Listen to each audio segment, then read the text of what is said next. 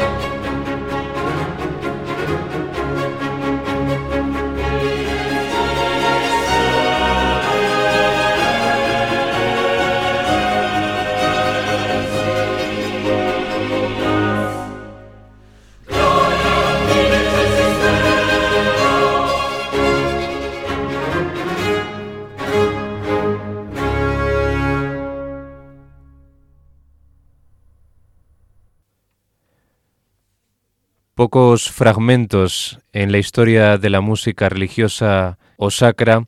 se mantienen tan unidos a la memoria colectiva como este Gloria in excelsis Deo, con que se inicia el Gloria en Re mayor RV 589 del compositor veneciano Antonio Vivaldi. Un impactante pasaje que está construido con tan solo unos pocos elementos musicales el primer motivo del coro que expone la prosodia natural de la palabra gloria y el contraste que aporta la escritura homofónica de In excelsis Deo. Pues queridos oyentes de Radio María, en este programa de música religiosa en clave de Dios, el compositor veneciano Antonio Vivaldi, conocido como Il Prete Rosso, el cura pelirrojo, va a ser protagonista de este programa, de esta edición, con algunas de sus obras religiosas, eh, como es este Gloria, del que vamos a escuchar algunos fragmentos corales, y otras dos partituras en el terreno de lo religioso, como el Nisi Dominus y el Nulla in Mundo Pax Sincera. El primero de ellos, Salmo, y el segundo, Motete. Podemos creer que este Gloria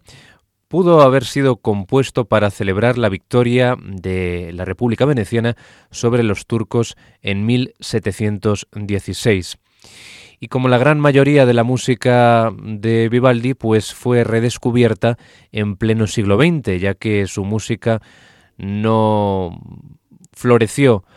hasta bien entrado el siglo XX, ya que se encontraba en un absoluto olvido, y no tan solo la música religiosa sacra, sus óperas, su música escénica,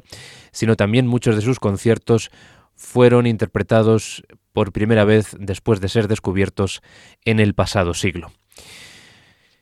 Si el Gloria in excelsis Deo con el que se inaugura este Gloria en Re mayor de Vivaldi es conocido por todos, no es menos famoso el siguiente número, Et in terra pax hominibus, donde Vivaldi explota directamente las múltiples posibilidades armónicas ofrecidas por la confrontación entre los arpegios descendientes de los instrumentos de cuerda y el cromatismo que produce el coro. Pues escuchemos este conmovedor eh, que contrasta radicalmente con el espíritu, con la esencia del Gloria in excelsis Deo inicial, Et in terra pax hominibus del Gloria de Vivaldi.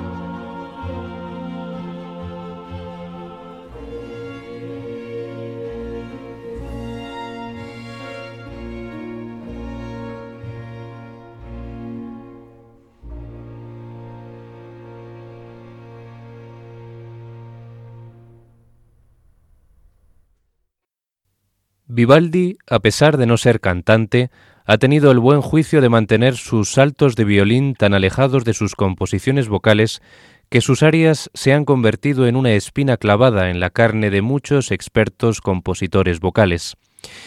Así manifestaba el compositor y crítico alemán Johann Mattheson su juicio sobre la música vocal por añadidura también la música religiosa del compositor veneciano. A pesar de ello, tenemos el juicio de otro compositor como es Giuseppe Tartini, que movido por cierta envidia hacia el compositor y sacerdote veneciano,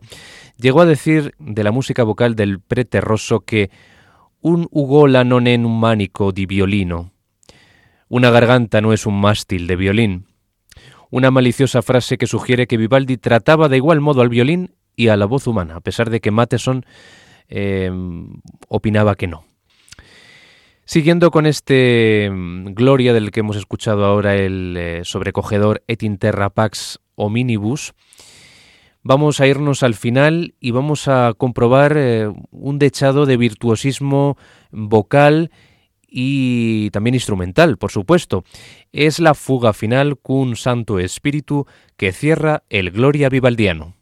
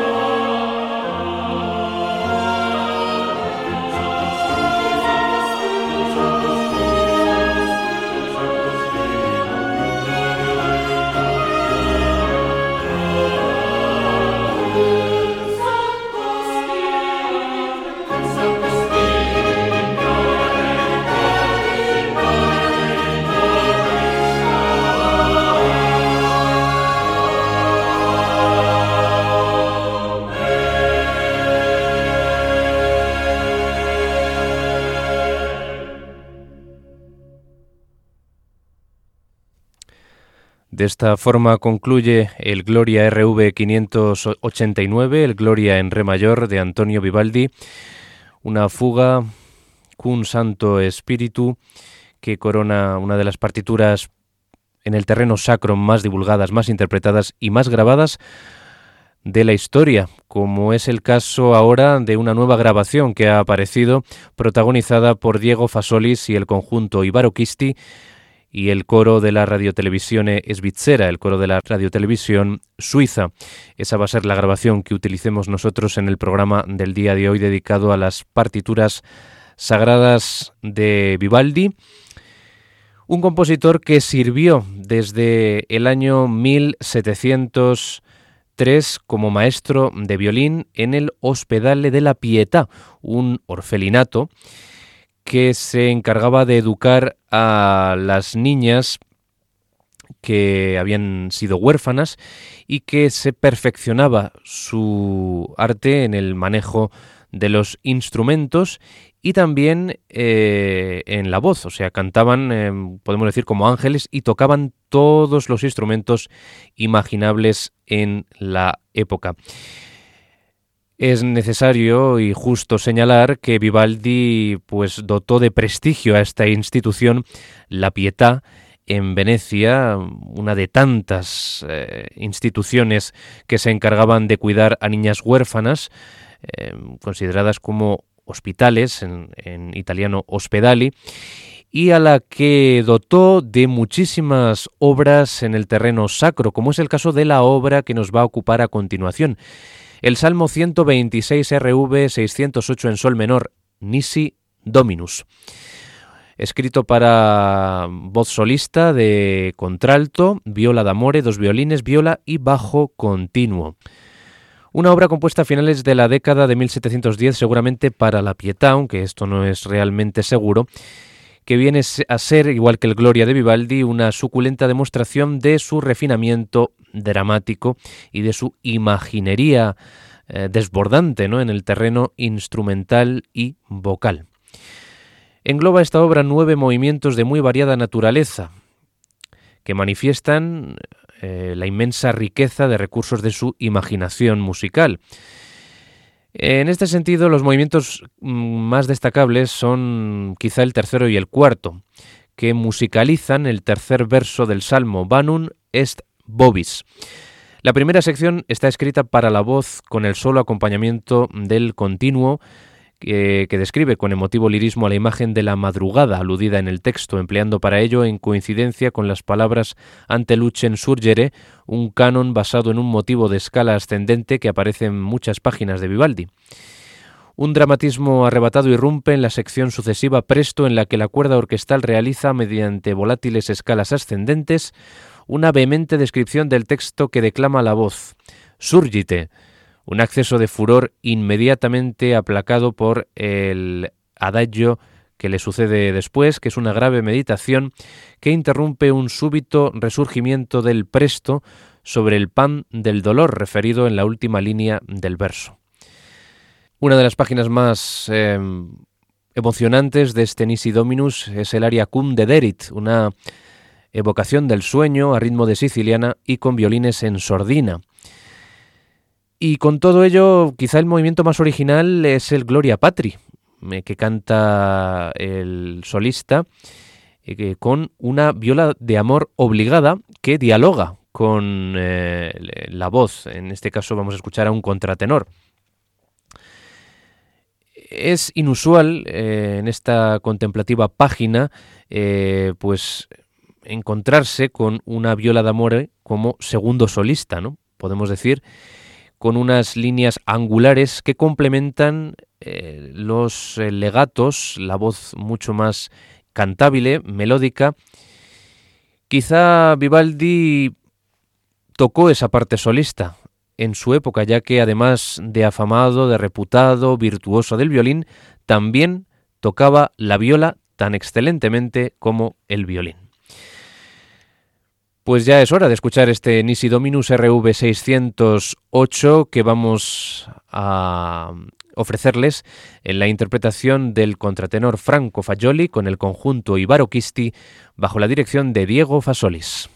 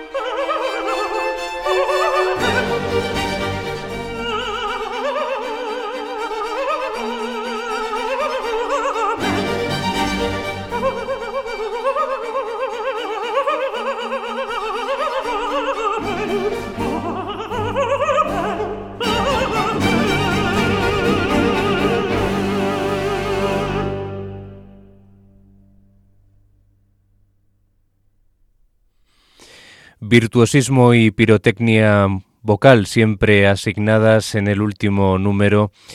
de sus composiciones sacras a solo, como es el caso de este Nisi Dominus, el Salmo 126, RV 608, en sol menor de Antonio Vivaldi, con este amén conclusivo, una página que contrasta radicalmente con ese Gloria Patri, ese diálogo para la viola d'amore obligada, y el solista vocal, en este caso el contratenor, que se convierte en una melancólica loa a la Santísima Trinidad y consiguiendo pues una de las páginas más poéticas de este Nisi Dominus que les hemos ofrecido completo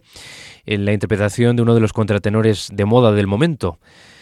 el genial contratenor argentino Franco Fagioli,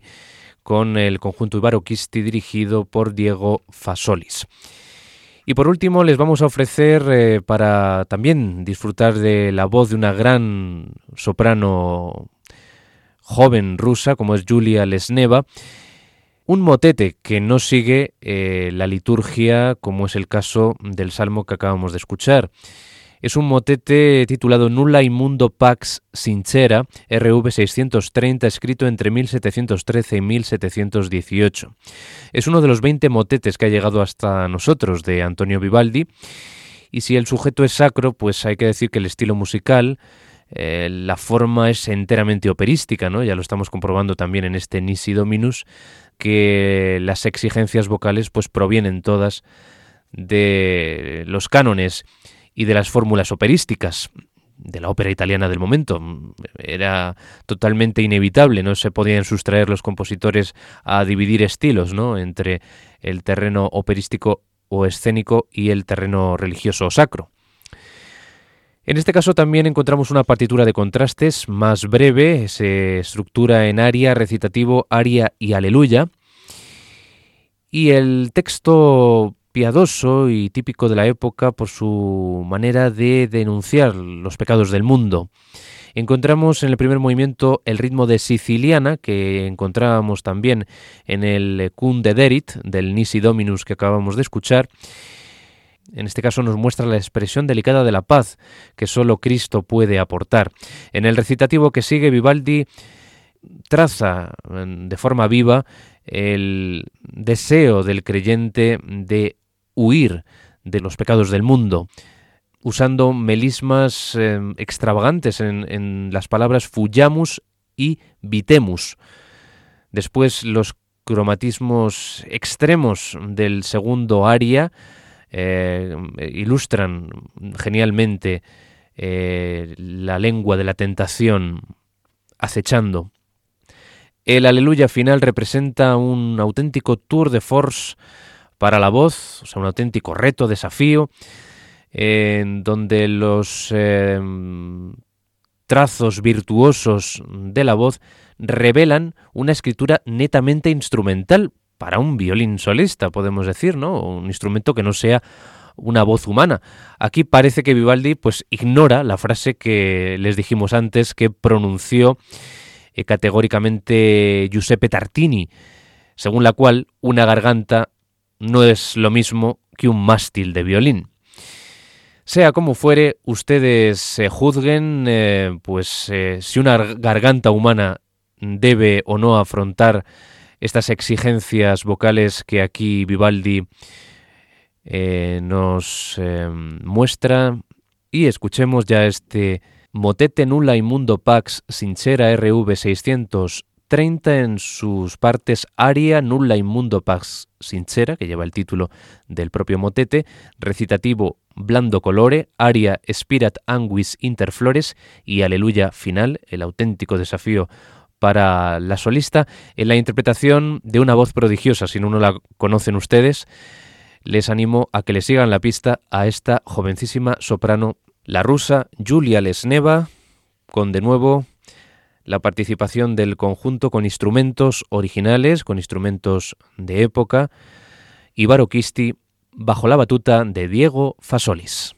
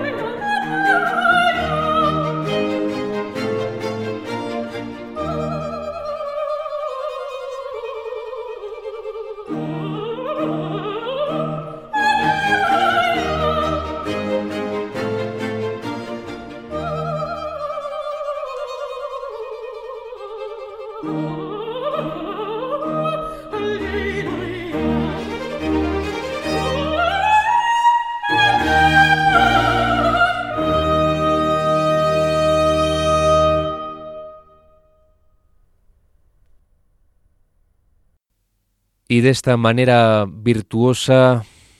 con esas exigencias vocales de este aleluya final, concluye el motete nulla mundo pax sincera RV 630 de Antonio Vivaldi, que hemos escuchado en la interpretación prodigiosa sensacional de la jovencísima soprano rusa Julia Lesneva, acompañada por el conjunto Kisti, dirigido por Diego Fasolis, que son los intérpretes que nos han estado acompañando por grabar recientemente estas obras que han formado parte del contenido del programa de hoy de Enclave de Dios, partituras sacras del compositor veneciano Antonio Vivaldi, que les contaré una curiosidad, a pesar de su conocida vida disoluta, pues hay que decir que mm, fue un gran devoto durante toda su vida, o sea, se tomaba en serio la composición de obras eh, litúrgicas, religiosas, para servir a los oficios em, para los que eran requeridos estas composiciones. Y como digo, como curiosidad, en numerosos manuscritos suyos aparece un encabezamiento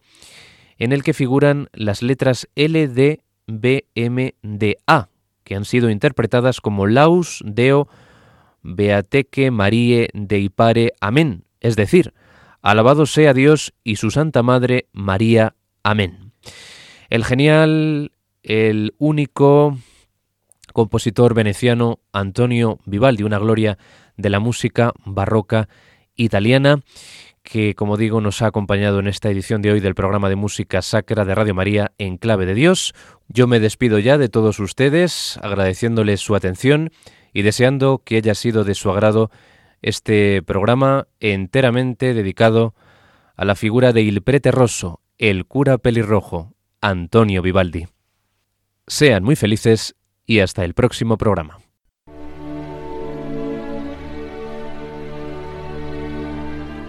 Y así termina En Clave de Dios con Germán García Tomás.